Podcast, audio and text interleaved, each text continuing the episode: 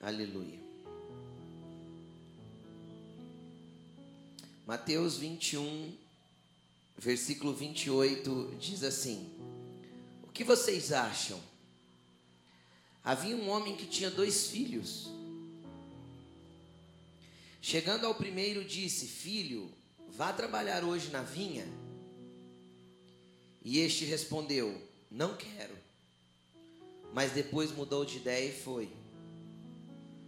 O pai chegou ao outro e disse a mesma coisa. Ele respondeu: Sim, senhor, mas não foi. Qual dos dois fez a vontade do pai? Jesus estava fazendo uma pergunta. O primeiro responderam eles. Jesus lhes disse: Digo a verdade, os publicanos e as prostitutas estão entrando antes de vocês no reino de Deus. Porque João veio para mostrar o caminho da justiça e vocês não creram nele. Mas os publicanos e as prostitutas creram. E mesmo depois de verem isto, Jesus falava dos milagres, vocês não se arrependeram e nem creram nele. Amém? Fecha sua Bíblia e preste atenção aqui em mim. Hoje eu quero falar um pouquinho a respeito de respostas. Eu quero falar um pouquinho a respeito de como nós respondemos a algumas situações que o Senhor nos pede. Como nós respondemos aos pedidos do Senhor. Como nós respondemos a quando Ele nos chama, a quando Ele nos move ou a quando Ele nos pede algo. E Jesus falou aqui algo muito interessante. E das duas colocações, nenhuma é certa, corretamente, integralmente certa. Nenhuma. Jesus fala a respeito de duas, duas perguntas, Jesus dá. E, e ele fala que o pai chegou aí nos filhos e os filhos disseram, dois filhos, um respondeu de uma forma e o outro respondeu de outra. Um respondeu dizendo: Não quero ir, mas mais tarde se arrependeu e foi. O outro disse: Eu vou, mas enrolou, enrolou, enrolou e não foi. O interessante é que nenhuma dessas respostas seria ideal. Porque a resposta ideal que Deus espera de nós é que nós venhamos a ouvi-lo e obedecê-lo. O interessante é que a palavra hebraica para ouvir é a mesma palavra hebraica para obedecer, não tem separação, é uma única palavra, a palavra chamar. Eu ouço e obedeço. Não tem como ouvir Deus e não obedecê-lo. É impossível separar uma coisa da outra. E Jesus deu exatamente algo totalmente diferente aqui. Ele falou: ó, um ouviu, falou ok, mas não fez. O outro ouviu, falou não vou, mas se arrependeu e foi. Jesus falava de dois filhos que se parecem muito conosco. Porque nós agimos muito assim com relação às coisas de Deus. Nós agimos muito assim com relação àquilo que Ele nos pede, aquilo que nós entendemos que é a vontade dEle, aquilo que nós entendemos que devemos fazer por Ele. E nós agimos muito assim. Muitas vezes nós saímos da igreja convictos de algo e dizemos para nós mesmos: agora eu vou. Agora eu vou mudar, agora eu vou fazer, agora eu vou começar, agora eu vou me portar diferente, agora eu vou me posicionar. Agora eu nunca mais deixo de vir à igreja, agora eu nunca mais deixo de seguir Jesus, agora vai. Mas a segunda-feira chega, a terça-feira chega, e a quarta-feira já não sobrou mais nada do que havia no domingo, e você já se perdeu completamente. E da mesma forma, nós damos a resposta ao contrário. Às vezes, nós somos chamados pelo Senhor para alguma coisa e nós temos a capacidade de olhar para o Senhor e falar: Senhor, eu não quero. Senhor, não dá. Mas logo ali na frente o Espírito Santo vem, revolve tudo dentro de nós. E nós falamos: tá, Senhor, entendi, eu vou. Eu faço. Então agora eu quero. E Jesus deixou claro que esse é o filho que obedeceu à vontade do Pai. É o que, às vezes, inicialmente disse não, mas que deixou, depois, logo ali na frente, deixou ser moldado, mudado, para que pudesse fazer a vontade do Pai. Nenhuma das duas é o ideal, mas é melhor que você seja como aquele que inicialmente diz não quero, mas depois que se deixa ser moldado pelo Espírito e conduzido à vontade do Pai, do que aquele que diz eu vou e parece ser bonitinho. Porque esse que diz eu vou, inicialmente ele parece ser mais bonito que o outro. Ele parece chamar mais atenção, ele parece ser o mais submisso, o mais honroso, o mais entregue. Mas a verdade é que o posicionamento dele diário não o conduz ao lugar que Deus queria conduzir. Então ele se enche de expectativa em uma noite abençoada como essa, mas ele vai deixando com que o seu tanque de combustível espiritual vá se esvaziando com os cuidados da vida e com as coisas que te cercam e com os pecados que te são oferecidos e você vai consumindo deles e deixando-se ser roubado de tudo aquilo que o Senhor tem para sua vida. Então você responde: "Sim, eu vou", mas ali na terça ou na quarta já foi tudo embora. Mas hoje Deus quer mudar os ambientes de resposta da sua vida. Eu acho que pouca gente entendeu o que eu disse. Hoje Deus quer mudar ambientes de respostas da sua vida. Amém? E para falar sobre isso, eu quero primeiro que você entenda uma coisa. Deus tem filhos. Quem é filho de Deus aqui diz um amém. Deus tem filhos. E com cada filho nós sabemos lidar exatamente com a idade e a maturidade que ele tem. Eu não lido com uma criança de 5 da mesma forma que eu lido com uma criança de 10, do mesmo jeito que eu lido com um adolescente de 15, da mesma forma que eu não vou lidar com um homem de 20.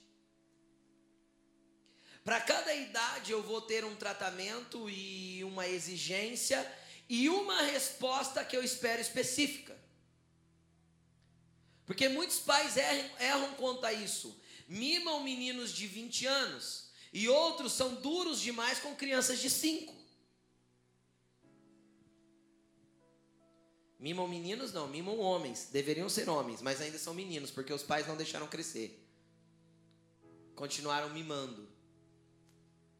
Principalmente as mães. Mamãe faz, mamãe passa, mamãe frita. Mamãe mima.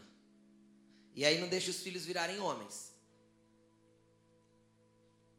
Então, com cada um dos momentos de um filho, nós sabemos lidar. Com cada momento da fase de um filho, nós sabemos como tratar. E Deus também sabe. A diferença é que nós, como filhos, um dado momento, nos desligamos dos nossos pais no ambiente de cuidado. E não dependemos mais dele para que cuide de nós, independente da faixa etária que temos. Então, um dado momento, nós atingimos a maturidade e nós nos desligamos. Portanto, deixará o homem seu pai e sua mãe. Primeiro, tem que deixar pai e mãe. Depois, tem que ser homem para deixar. Quer casar, vira homem. Quer namorar, tem que ser homem. Que Deus não vai dar uma esposa para menino. Porque ele tem que se unir a uma mulher. Amém? Estão me entendendo? Então, um dado tempo da maturidade, no ambiente natural, um desligamento. Mas quando nós falamos do ambiente paternal, a paternidade de Deus, nunca vai haver um desligamento. Nós sempre vamos ser dependentes dele. Nós sempre vamos necessitar dele. Nós sempre vamos precisar do Senhor em qualquer momento, em qualquer nível de maturidade. Por quê? Porque nós nunca conseguimos atingir o nível de maturidade que Ele espera de nós.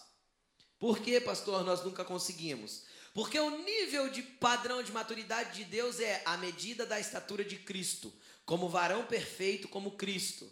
Tem alguém aqui que já está igualzinho Cristo? Não, né? Nem eu, nem ninguém aqui, nem ninguém nessa terra. Então nós vamos sempre continuar crescendo diante de Deus, e Ele sempre vai colocar para nós padrões e níveis que nós temos que alcançar, e eu quero retratar isso. As respostas que damos em cada fase da nossa vida para com Deus, em cada fase da nossa vida espiritual, eu quero retratar isso através da vida de Pedro. Então me acompanhe em alguns versículos, em algumas coisas, para que nós venhamos a entender o que o Senhor quer ministrar na nossa vida nessa noite. Vamos falar a respeito do Pedro. Gosto muito do Pedro. Gosto mesmo. Pedro era um cara impressionante. Primeiro vamos ver qual foi a resposta dele em Mateus 4, 18. Coloque no telão para nós. Mateus 4, versículo 18 ao 20.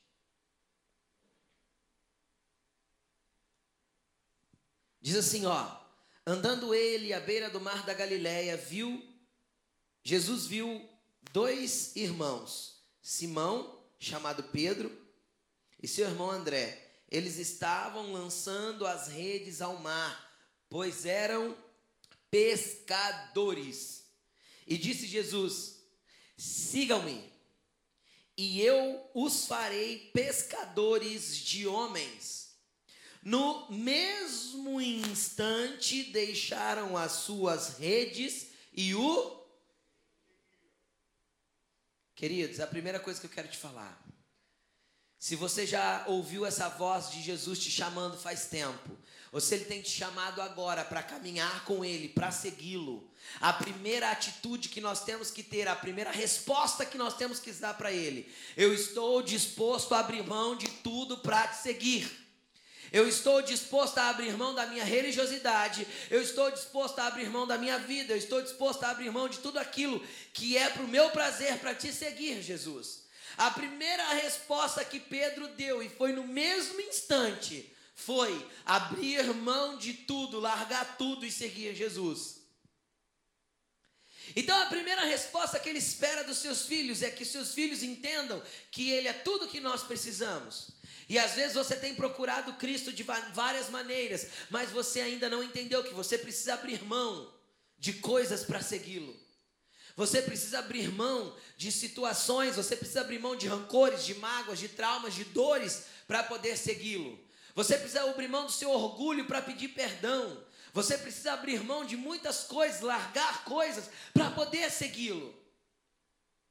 É necessário soltar barcos e redes, coisas que te enredam e te prendem a um único lugar para poder caminhar com ele em lugares diferentes que ele quer te conduzir.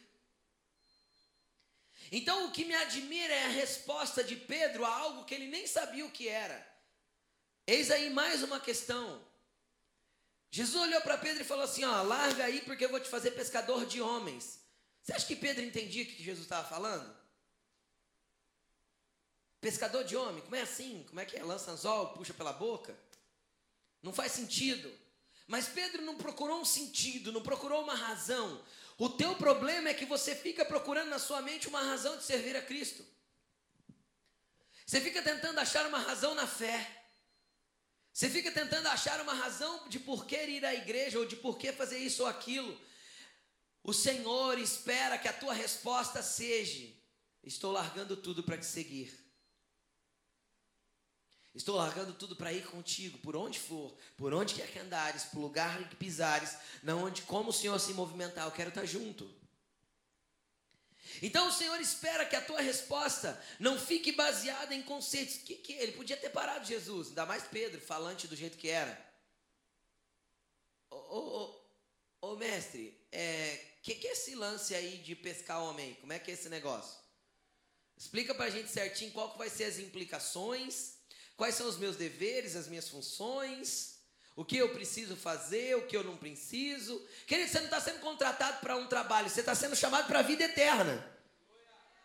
E quando eu sou chamado para a vida eterna, eu não preciso compreender, compreender tudo agora, porque o meu caminhar com Cristo me levará a compreender aquilo que eu preciso ser feito e o que, quais são as implicações dessa escolha. Mas a escolha tem que partir daqui, tem que ser algo, Cristo me chamou, eu me rendo, eu me entrego, eu me dou e falo, Senhor, muda tudo que o Senhor quiser, arranca tudo que o Senhor quiser arrancar de mim. Foi a primeira resposta de Pedro, e essa resposta é uma das mais impressionantes. Mas foi uma resposta incrível. É uma resposta de ação que eu estou dizendo, não é uma resposta de palavras. Porque quem responde de palavra normalmente não vai para a vinha. Quem está me entendendo? Lembra do outro texto? Eu vou, pai. Foi. Quem responde de palavras normalmente não está disposto a ir para a vinha. Não está disposto a estar no lugar que Deus está. Não está disposto a se mover da forma que Deus está se movendo. Mas quem responde por atitudes, como Pedro respondeu, por ações, esse está disposto a se mover com Jesus. Quem quer se mover com Jesus aí, dê um glória a Deus bem forte. Aí vem uma segunda situação. Eu peguei algumas situações da vida de Pedro. Está em Mateus capítulo 14.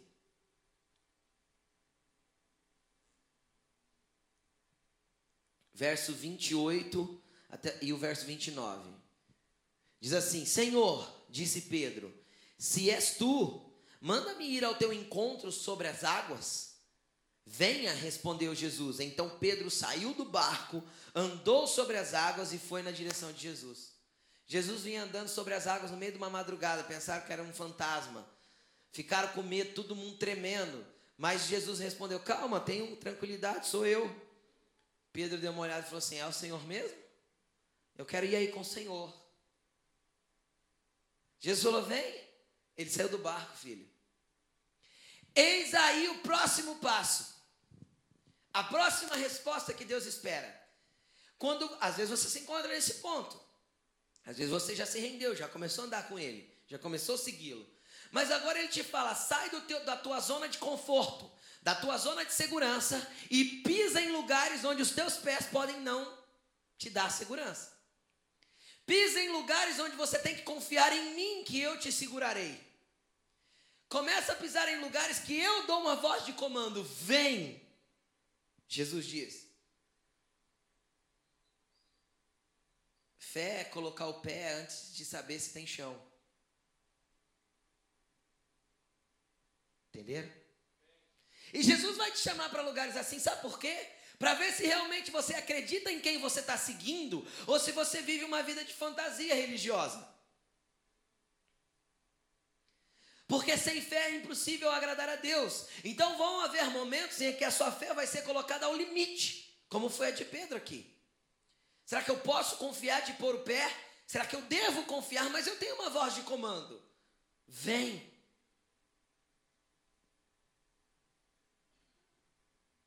Põe o pé para fora do barco. O barco era o lugar de segurança, o barco era o lugar estável. O barco era o lugar em que Pedro dominava. O que, que Pedro era? Pescador, filho. barco era o lugar dele, era o habitat natural de Pedro. Você consegue entender o que eu estou te falando? Vão existir momentos que Deus vai mexer na sua base de conforto. Você vai estar onde você acha que você tem que estar, o lugar que você domina, o mar que você pescou a vida inteira. Sabe quando está tudo ali, tudo encaixado, cada coisa no seu lugar? Era o que estava acontecendo com Pedro. O vento era contrário? Era claro que era contrário. Era complicado ali? Era.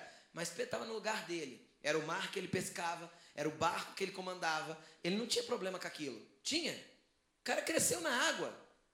Ele, ele morava na beira daquele mar da Galileia. Ele não tinha problema com aquele, com aquele ambiente. E eis aí o que Jesus quer, te tirar do teu ambiente de conforto, onde você está acostumado a fazer e faz só porque você está acostumado.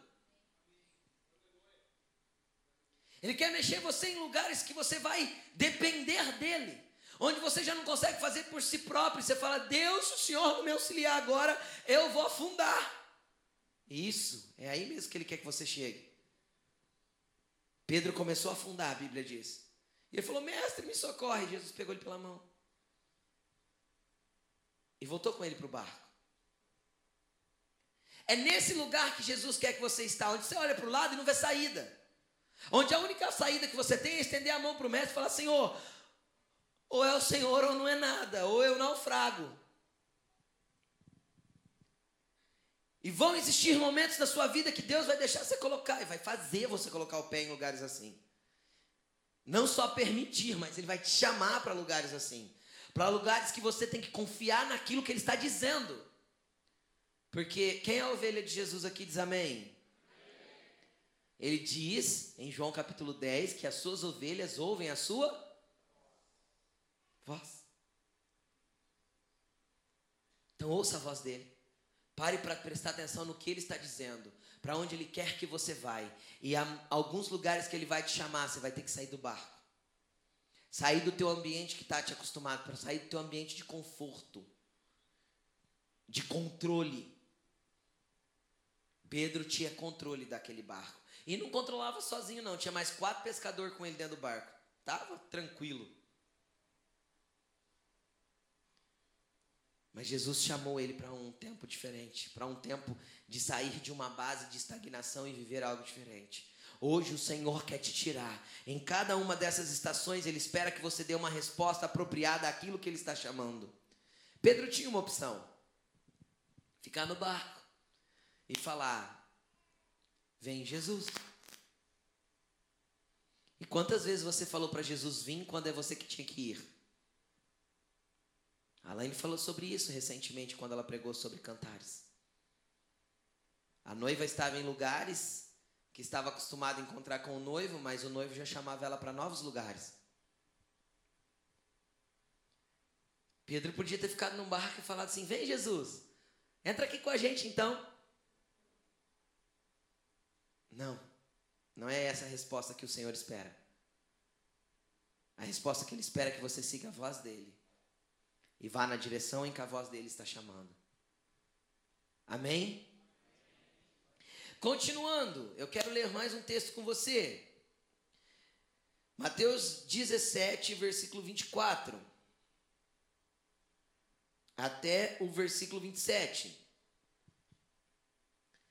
Quando Jesus e os seus discípulos chegaram a Cafarnaum, os coletores de imposto das duas dracmas vieram e perguntaram a Pedro: Mestre, o mestre de vocês não paga imposto do, o imposto do templo? Sim, paga, respondeu Pedro, né? Quando Pedro entrou na casa, Jesus foi o primeiro a falar e perguntou-lhe: O que você acha, Simão? De quem os reis da terra cobram tributos e impostos? Dos seus próprios filhos ou dos outros? Dos outros, respondeu Pedro. Disse-lhe Jesus: Então, os filhos estão isentos. Mas para que não, para não escandalizá-los, vá ao mar, jogue o anzol, tire o primeiro peixe que você pegar, abra a boca e você encontrará uma moeda de quatro dracmas. Pegue-a e pague a eles para pagar o meu imposto e o seu. Preste atenção no que Jesus estava pedindo para Pedro aqui. É a única vez que você vai ver Jesus pedindo para Pedro pescar. Por quê? Porque a pescaria era o lugar de início de Pedro. Era o lugar onde Pedro não devia estar. Quem está me entendendo? Era o lugar da pescaria. Só que Jesus mandou ele lá de volta com uma missão específica. Vai, lança o anzol, não mandou ele lançar rede, lança um anzol, você vai pescar um peixe. Abra a boca, vai ter uma moeda de quatro dracmas, paga o meu imposto e o seu. Sabe por que Jesus vai fazer você voltar a alguns ambientes da onde ele te tirou? Depois que você aprendeu a confiar nele, andar com ele sobre as águas, para que você veja milagres acontecer naquele ambiente. Alguns momentos da sua vida Deus vai fazer você andar, parece que em círculos e voltar no mesmo lugar que você estava. Você vai falar: "Deus, parece que eu andei em círculos e voltei para o mesmo lugar que eu estava antes". É porque naquela hora ele vai realizar alguns milagres que você não poderia fazer sozinho. Ele vai mandar você pegar o barco e fazer a pesca, que era algo que você fazia antes. Mas você falava, Deus, eu já passei dessa fase. O Senhor já me conduziu para outro lugar, eu já estou fazendo outra coisa. Ele vai falar, filho, é momento de voltar ali. Porque existe um milagre para acontecer ali, só para que nós não escandalizemos. Ou seja, ele vai fazer você voltar em lugares para que você dê bom testemunho. Ele vai fazer você voltar em lugares para pedir perdão pelas suas atitudes erradas de antes. Ele vai entender, vai fazer você entender através da maturidade que você tem agora, que você precisa voltar lá e pedir perdão pelo teu tempo de maturidade. Ele já fez isso comigo. Ele vai fazer você andar e chegar em lugares que você vai falar: Deus, eu voltei aqui. Ou por que, que o senhor quer que eu vá lá? Calma, filho, é só para lançar um anzol e tirar um peixe e ver o milagre acontecer. É para algo, é para que algo venha a se romper no ambiente espiritual. É para que você acredite que um anzol dá mais resultado do que uma rede. Se ele for jogado com propósito. Quem está me entendendo? Ele poderia ter falado para Pedro assim: Pedro, então faz o seguinte: pega o barco, lança-se ao mar, joga a rede, pega um monte de peixe, vai lá no mercado de peixe, vende. E se não der, volta para o mar de novo, porque quatro dracmas era bastante, era um imposto anual, para você ter uma ideia. Se, aí, ele, aí se não der, Pedro, você pesca de novo, vai lá e vende de novo. Levanta as quatro dracmas e paga para nós. Esse era o ambiente natural. Só que Jesus não quer que você volte para o mesmo lugar para fazer as mesmas coisas. Pedro não pescava com anzol, Pedro pescava com rede. Ele falou: não, rede não, é anzol. Lança um anzol, tira um peixe, o milagre vai estar tá lá. Sabe o que, que é isso? Além de voltar a lugares, entender coisas, refazer coisas que você estragou, pedir perdão para as pessoas que você ofendeu, alinhar coisas que você deixou bagunçado, que Deus quer que você se move e volte lá com um propósito específico. Também é entender a obedecer à voz dele. Pedro poderia ter falado assim: ah, acha que eu vou lançar um anzol? Pegar um peixe.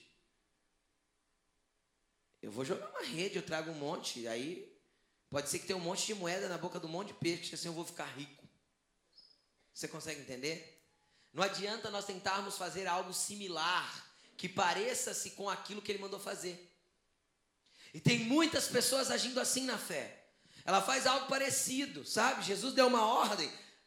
Ah, mas eu estou pescando, pastor. Eu estou pescando. É, mas ele mandou você pescar com anzol. Ah, pastor, mas com a rede dá mais resultado, né? Filho, não interessa os resultados, interessa o propósito, o alinhamento daquilo que ele quer que você faça, o lugar que ele quer que você esteja. Jogue um anzol, tire um peixe, faça do jeito que ele está dizendo, porque é desse jeito que ele quer que faça. Mesmo que seja num lugar que você não queria estar lá de novo, estar lá novamente. Amém? Então, o que que isso, o que que eu estou mostrando para você com esses passos? Que a nossa vida pode ser conduzida em ambientes e que a cada vez a nossa fé vai ser desafiada a viver coisas diferentes. Porque o Senhor quer que nós cresçamos. Porque nós podemos ficar parados lá no chamado. Vem me seguir. Ah, Jesus, hoje não dá. Aí depois eu me arrependo e vou. Vem me seguir. Ah, mestre, eu vou. Aí você dá três passos. Ah, cansei, não vou seguir não. Vou largar a mão desse negócio de igreja.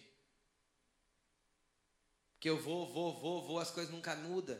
É porque a igreja não tem poder de te mudar, filho. A única pessoa que pode te mudar é você mesmo, quando você decidir responder corretamente aquilo que Jesus está te pedindo. O Espírito Santo vai te convencer do que você está fazendo errado. A resposta de mudar o que está errado é sua. Transforme-se pela renovação do vosso modo de pensar. Assim você vai experimentar a boa, perfeita e agradável vontade de Deus. Então muda a cachola, muda a atitude, responda certo, que a tua vida vai ser transformada. Continua buscando uma oração, buscando uma revelação, buscando sei lá o quê. E a tua vida vai continuar do mesmo jeito. Porque não é isso que pode mudar a sua vida, é a tua resposta àquilo que o mestre está chamando. E hoje ele te chama. Vamos um passo além, vamos um passo além. Mateus 26, 40.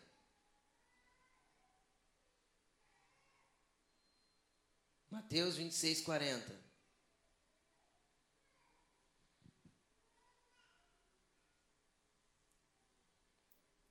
Depois voltou aos seus discípulos e os encontrou o quê? Dormindo. E você, aí ele disse, né? Vocês não podem vigiar comigo nem por uma hora? Perguntou ele a Pedro. Vigiem e orem para que não caiam em tentação. O espírito estará pronto, mas a carne é fraca. Aí vem um outro ambiente. Jesus estava prestes a ir para a cruz. E Jesus, naquele momento, estava em aflição de espírito. E ele pediu para os discípulos orarem com ele, Pedro, Tiago e João. Chamou os três, falou: oh, Eu vou subir para orar, eu quero que vocês orem comigo. E eles subiram no alto de um monte e Jesus falou: Fica aqui que eu vou mais ali na frente, mas orem. Jesus não orou muito, uma hora. Quando ele voltou, Pedro, Tiago e João estavam o quê? Dormindo. E quem que ele confrontou? Tiago João? Pedro. Sabe por quê? Porque Pedro falava muito e agia pouco às vezes. Às vezes vai chegar um momento na sua vida que você vai estar mais falando do que fazendo, mais sabendo do que fazendo, mais entendendo do que fazendo, mais crendo do que realizando. E não adianta crer que tudo, que Deus pode fazer tudo, se você não deixa Ele agir através de você, e você não age para que Ele haja através de você. Vão existir momentos que você vai conhecer muito, mas não vai estar vivendo aquilo que você conhece. Sabe o que é isso? Sonolência espiritual. Pedro era o bocudo que tinha acabado de dizer: Eu vou contigo até a morte, Jesus. Aí Jesus falou: Tá bom, Pedro, vamos orar. Uma horinha ele não deu conta. Jesus voltou: Pedro, uma hora só não deu? Vai morrer comigo? Ainda que o galo cante hoje, Pedro, antes do galo cantar hoje, você vai me negar três vezes. E negou. Três vezes. Agora, do que, que eu quero falar nisso? Além disso que eu acabei de falar, vão existir momentos na vida espiritual nossa que, por circunstâncias de pressão, como era esse caso do fim da vida de Jesus terrena, vão nos bater desânimos, vontade de ficar dormindo ao invés de agir, vontade de dormir ao invés de orar, vontade de assistir a série do Netflix ao invés de ler a Bíblia, vontade de jogar videogame ao invés de ler um bom livro que edifica a sua fé. E você vai começar a negociar e trocar, substituir aquilo que é alimento verdadeiro por entretenimento. Não que o entretenimento seja pecado, nem errado, é bom. No momento de descanso, de tranquilidade, isso é ótimo. Faça isso, tenha esses momentos com a sua família, tenha esses momentos com seus filhos. Vá para o cinema com as suas crianças, leva eles para assistir, é ótimo. Mas desde que não seja negligenciado aquilo que é principal. Por quê? Porque senão nós vamos começar a entrar em estado de sonolência. Eu orava todo dia, eu passo a orar duas vezes por semana. E eu li a Bíblia todo dia, eu passo a ler a Bíblia só na igreja. E a coisa vai ficando feia. E eu entro num estado de queda e depressão constante. Depressão no sentido queda, no sentido descer, uma ladeira abaixo espiritual. E foi justamente o que aconteceu com Pedro a partir desse sono. Vocês pensam que esse sono era um sono natural? Uh -uh. Isso aqui foi um ambiente quando Pedro dormiu espiritualmente. Porque se eu, for, se eu fosse abrir todos os textos, ia demorar muito. Mas se nós formos analisar, vamos ver o que aconteceu. Pedro negou Jesus. Primeiro, Pedro cortou a orelha do soldado. Jesus falou: Eu vim trazer paz à terra, não espada. Ele arrancou a espada, cortou a orelha do soldado. Jesus falou: Pedro, guarda essa espada, que senão você vai morrer por ela. Então, ou seja, ele já reagiu de um jeito que não tinha que reagir no momento de pressão. Por quê? Porque ao invés de orar, ele dormiu. Aí daí a pouco ele nega Jesus, uma vez, duas vezes e três vezes. Ah, você andava com ele. Eu, não. Eu? Chegaram a falar para ele, você fala como ele. Eu? Aí deu, não, eu não falo como ele, não. Três vezes Pedro negou na mesma noite. Aí a Bíblia diz que ele chorou amargamente por ter negado. No outro dia, dois dias depois, sabe o que ele estava fazendo? No mar pescando. Com as redes. Sabe o que é isso? Voltou a estaca zero. Desceu ladeira abaixo. Simplesmente porque ele tinha que ter orado uma hora. E ele fez o quê? Dormiu. Então, querido, não desista da tua fé. Existem momentos que Deus quer te levar um pouquinho mais para frente. Não entre numa montanha russa espiritual. Lute contra ela, brigue contra ela, brigue contra você mesmo. Porque vão ter momentos que o Espírito Santo vai te empurrar para o quarto de tanta unção, de tanto poder que você está sentindo.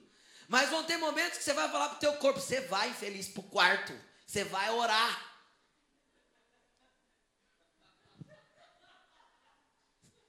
O apóstolo Paulo disse isso: eu esmurro meu corpo três vezes ao dia, o reduzo à escravidão, porque senão ele me domina. Entendeu? Você vai infeliz, você está cansado, mas você vai orar, porque você não pode ficar sem orar, abençoado. Porque senão o teu espírito e a tua alma que está dentro de você morando, você vai enfraquecer. Vai para o quarto. Pega a Bíblia, vai ler, vai orar. Vai falar com o pai. E papai é tão bom que você sai dali leve. Foi empurrado e saiu flutuando. Mas foi. E Pedro entrou uma ladeira abaixo e ele ficou péssimo, a ponto de voltar a pescar, ainda influenciar os outros, porque ele tinha liderança sobre a vida dele, influenciar os outros a voltar a pescar também. A Bíblia diz que estava pescando quem? Pedro, João, Tiago. Os três, os três que a Bíblia chama de colunas da igreja. Paulo falou: Cheguei lá e encontrei Simão Pedro, Tiago e João, os considerados coluna da igreja. Você já imaginou se é a sustentação de um trabalho completo da igreja? Eles se tornaram isso depois. Mas nesse momento eles voltaram para o barco. Por quê? Porque eles deixaram de orar, foram dormir. Então, querido, desperta tu que dormes, é tempo de voltar. É tempo de voltar para o quarto, é tempo de voltar para a oração, é tempo de voltar para a busca, é tempo de voltar para a Bíblia, é tempo de voltar para a tua leitura, é tempo de voltar para Deus. Amém?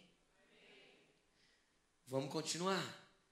João, capítulo 21.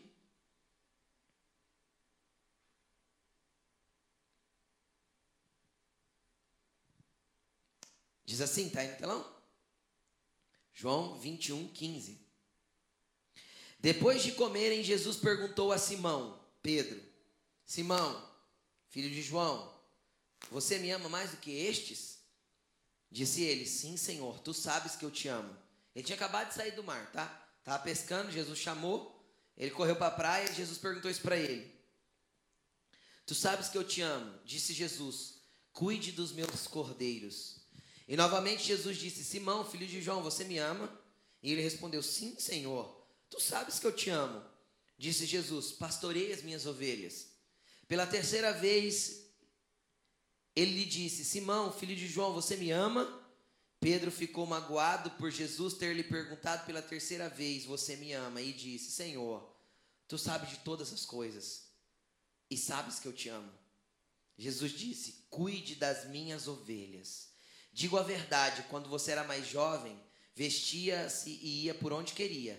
Mas quando você for velho, estenderá as mãos e outra pessoa te vestirá e o levará para onde você deseja ir. Querido, entenda uma coisa: em nenhum momento dos seus momentos de dificuldade o Senhor vai te abandonar. Ele vai lá na praia te buscar, foi o que Jesus fez. Foi lá para a praia onde estava Pedro, depois de ressurreto, Jesus apareceu lá na praia chegou em Pedro e falou assim: Pedro, você me ama? Jesus, eu amo. Falar é fácil, lembra? Lembra o primeiro texto? Você vai para a vinha? Vou. A resposta verbal é fácil. Jesus estava sondando e restaurando o coração de Pedro e a essência do que tinha na vida dele. Você me ama, Pedro? Cara, Jesus, eu te amo. Estava pescando até agora, não devia, mas estava, mas eu te amo.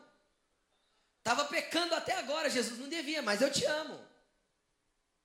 Estava fazendo tudo errado até agora, Jesus, mas, mas eu te amo, vai. Afinal, eu sei que eu preciso te amar. Jesus não quer uma resposta verbal, Jesus quer uma resposta de atitude vinda do coração. Então Jesus bate de novo: Pedro, você me ama?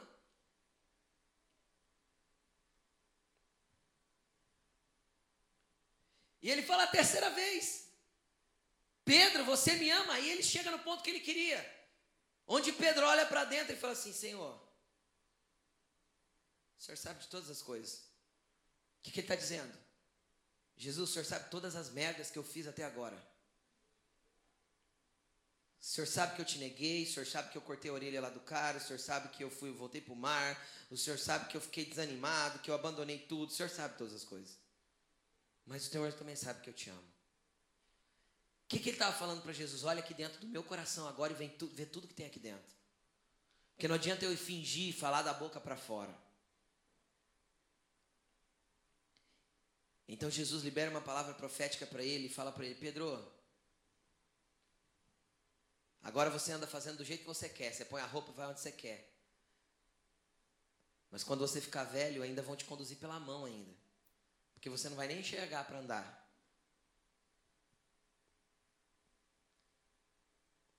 Ou seja, vão existir momentos que você vai precisar ser conduzido, vai precisar dar auxílio de alguém para caminhar na vida. Mesmo sendo Pedro. Mesmo vivendo coisas incríveis. Mas nesse momento, Jesus restaura algo muito importante na vida de Pedro. Tira ele da depressão profunda espiritual que ele vivia e traz ele para a vida de volta. Traz ele para o chamado outra vez. Apacenta as minhas ovelhas, cuida dos meus cordeiros, cuida das minhas ovelhas. Vem, Pedro, eu te chamei lá no barco. Lembra, Pedro, para pescar homens. Vamos começar? Porque até agora você só andou comigo, só aprendeu. Então agora é tempo de se mover naquilo que eu realmente te chamei. Jesus restaura na vida de Pedro tudo que ele tinha que fazer. E o impressionante disso não é a restauração, é a resposta de Pedro. Atos capítulo 2, versículo 14.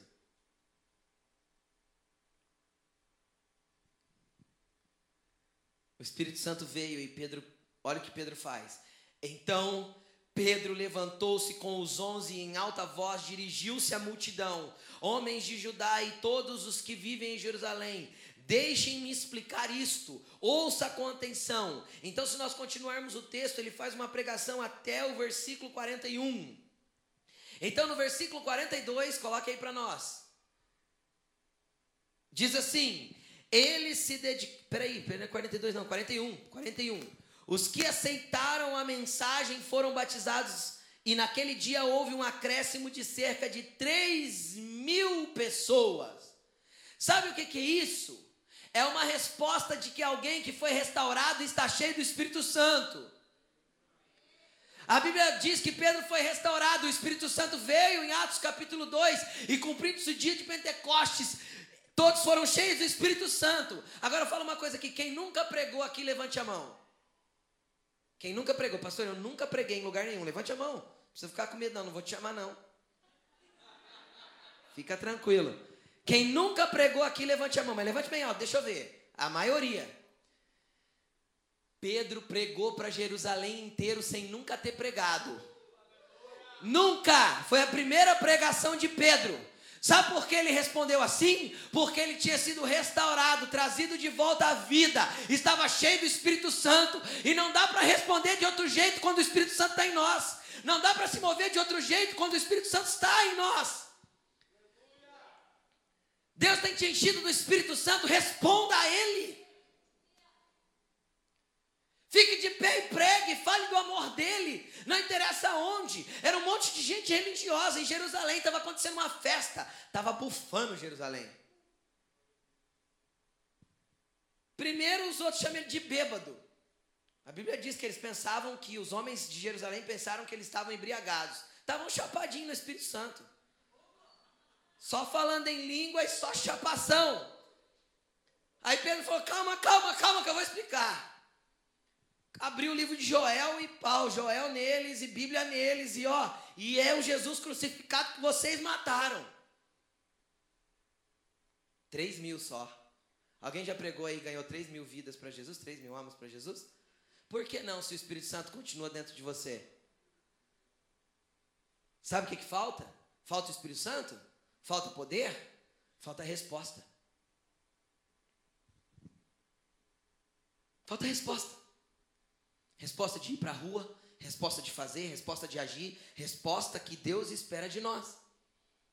O Pedro podia ter sido cheio do Espírito Santo, a Bíblia diz que eles estavam num cenáculo. O que, era um cenáculo? É, era uma construção que em cima as pessoas faziam um grande pavilhão para festas, para eventos. Eles tinham alugado um cenáculo em Jerusalém e eles estavam ali já esperando a festa, esperando a promessa do Senhor. Tinham 120 pessoas nesse cenáculo. Pedro podia ter trancado a porta do cenáculo, falado assim: não, irmãos, vamos ficar entre nós aqui, ó. Deixa o Espírito Santo descer. Esse povo lá fora não quis Jesus mesmo, mataram ele. Então, vamos ficar nós aqui, ó. Vamos chapar o dia inteiro aqui no Espírito Santo. Vamos buscar, pega o violão lá, vamos adorar. Isso, vamos ficar aqui dentro das quatro paredes, afinal nós estamos seguros.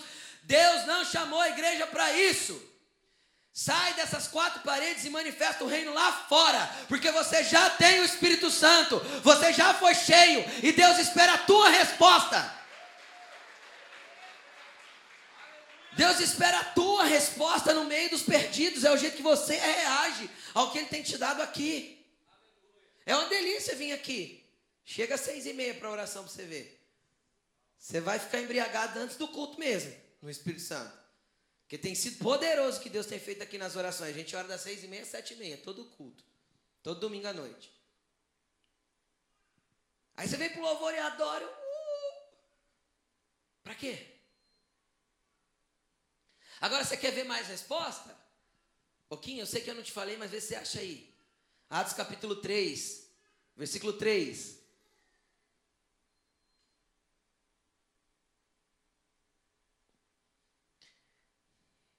Põe do versículo 1, Kim, do versículo 1. Atos 3, 1. Olha aí, ó. Entrou aí, Atos 3, 1? Ó. Certo dia, Pedro e João, quem era? Os dois pescadores que largou o barco e aceitou o chamado, respondeu. Certo dia estavam subindo ao templo na hora da oração, às três horas da tarde. Estava sendo levado para a porta do templo, a chamada Formosa, as portas do templo tinham nome, tá bom? Um aleijado de nascença, que ali era colocado todos os dias para pedir esmolas aos que entravam no templo. Então, vendo que Pedro e João iam entrar no pátio do templo, Pediu-lhes o quê? Esmola. Pedro e João olharam bem para ele, então disse Pedro: Olhe para nós. O homem olhou para eles com atenção, esperando receber alguma coisa, e disse Pedro: Eu não tenho prata nem ouro, mas o que eu tenho, isto eu te dou. Em nome de Jesus Cristo Nazareno, ande. E segurando ele pela mão direita, ajudou-se a levantar, e imediatamente os seus pés e tornozelos ficaram firmes. E com um salto ele se colocou de pé e começou a andar. Depois entrou com eles no pátio do templo, andando, saltando e louvando a Deus. E todo o povo viu ele andando e louvando a Deus. E reconheceu que ele era o mesmo homem que ficava mendigando sentado à porta do templo chamada Formosa. E todos ficaram perplexos e muito admirados com o que tinha acontecido. Querido, entenda uma coisa. O problema é que a igreja se acostumou, mas isso não acontece aqui, porque essa aqui é uma igreja que quer se mover em ambientes espirituais. Mas nós nos acostumamos a fazer campanha de prosperidade para ter prata e ouro, mas não tem mais as outras coisas que devia ter. Pedro não tinha nem prata nem ouro, mas ele tinha poder. E eu vejo igrejas se enriquecendo, tendo prata e ouro suficiente para levantar impérios, templos suntuosos, coisas magníficas. Mas cadê o levanta e anda? Cadê o poder do Espírito fluindo nessa igreja? Que se acostumou a engordar com as coisas espirituais e ficar egoísta, chamando tudo para si próprio. O Espírito está clamando: chega, chega. Chega, Deus quer levantar uma igreja poderosa e eu tenho falado isso consequentemente nesses cultos. Deus vai curar lá no teu trabalho porque você vai falar, eu oro. E Ele vai curar. Do jeito que tem curado aqui. Quinta-feira nós tivemos umas três, quatro curas aqui na hora. Você não vem de quinta-feira? Porque você prefere ficar em casa porque você está cansado. Deus espera a tua resposta.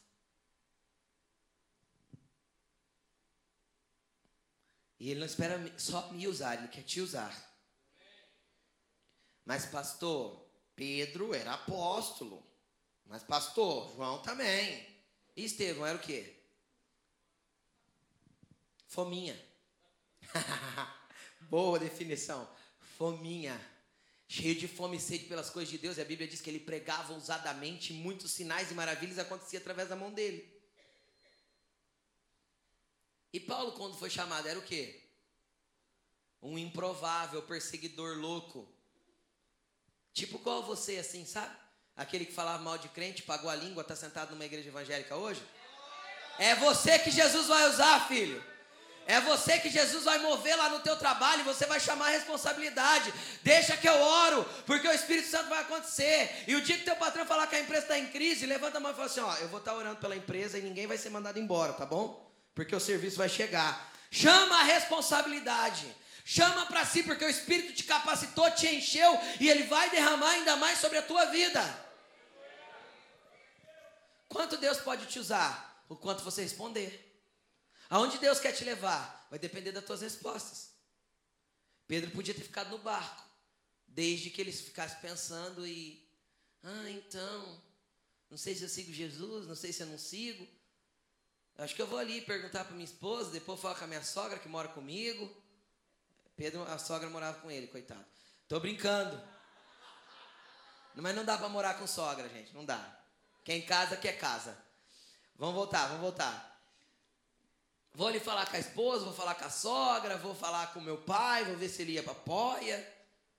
E João e Tiago? Sabe quem que era dono da empresa de pesca? Pai de João e Tiago. Eles eram sócios de Pedro. Coitado do velhinho, quebrou a empresa. Perdeu os dois filhos, Pedro junto, mesmo dia. O sócio e os dois filhos. Quebrou nada, a empresa prosperou porque eles foram chamados para algo sobrenatural. E o poder de Deus veio sobre aquela empresa de pesca. Quem está me entendendo? problema é que a gente naturaliza muitas coisas e o Espírito Santo quer te levar a um ambiente mais poderoso e mais sobrenatural e mais impressionante do que você tem vivido.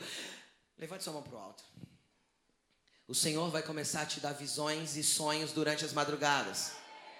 E você vai começar a anotar para compartilhar aquilo que Ele tem falado e dito a você. O Senhor vai começar a liberar a palavra de sabedoria aos teus ouvidos, palavra de conhecimento aos teus ouvidos. O Senhor vai te dar dom da fé, dons de curar, dons de operar milagre, dons de misericórdia, dons de serviço, dons de liderança. O Senhor vai começar a mover você com poder, ousadia e graça, porque você vai começar a responder: Eis-me aqui, Senhor, envia-me a mim. Coloque-se de pé. Coloque-se de pé, coloque-se de pé. Hoje o Senhor espera uma resposta tua. O Espírito Santo está neste lugar para te capacitar, para te encher, para te moldar, para te dar dons, para te habilitar, para forjar as ferramentas que você vai usar nos ambientes espirituais. Mas agora Jesus te chama. E Jesus quer saber qual resposta você vai dar a Ele. Qual o nível de resposta que você vai dar para Ele. Agora a resposta não pode sair de mim, tem que sair de você e não de boca, de atitude. Feche os seus olhos agora. É com o Espírito Santo que você vai falar. É com o Senhor que você vai falar nessa hora. Será que você pode falar, sim, eu vou obedecer ao teu chamado e eu vou responder? Eu vou corresponder ao teu chamado e obedecer? Será que você pode dizer assim, eu vou obedecer e eu vou corresponder ao teu chamado e eu vou obedecer, porque eu quero ouvir a tua voz, eu quero responder à altura. E não importa o teu nível de maturidade, às vezes você está aqui pela primeira vez numa igreja evangélica, você não entende nem direito quem é Jesus. Hoje, hoje ele só te chama, filho, deixa as redes, deixa o barco e me segue. Não precisa perguntar muito, porque o meu Espírito Santo vai te convencer daquilo que você precisa fazer. Fique atento a ouvir a voz do Senhor e ao chamado dele. Fique atento. Porque hoje o Senhor quer mover uma igreja poderosa neste lugar. Uma igreja que entende quem Ele é e se move conforme Ele se move.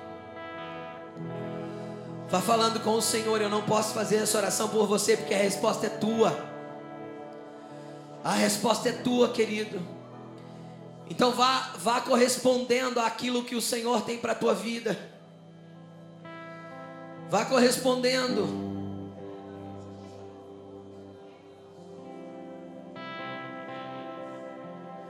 Aleluia. Vá falando com o Senhor. Vá falando com o Senhor. Vá falando com o Senhor. E você que se sente chamado hoje, você que se sentiu desafiado pelo Senhor a dar um passo adiante. E faz tempo às vezes que você tem se sentido assim. Sai do teu lugar e vem até aqui na frente para dizer para o Senhor assim: Eu vou corresponder, Jesus. Você que se sente chamado a romper um tempo aí para uma estação à frente, sai do teu lugar e vem até aqui na frente, vem. Vem.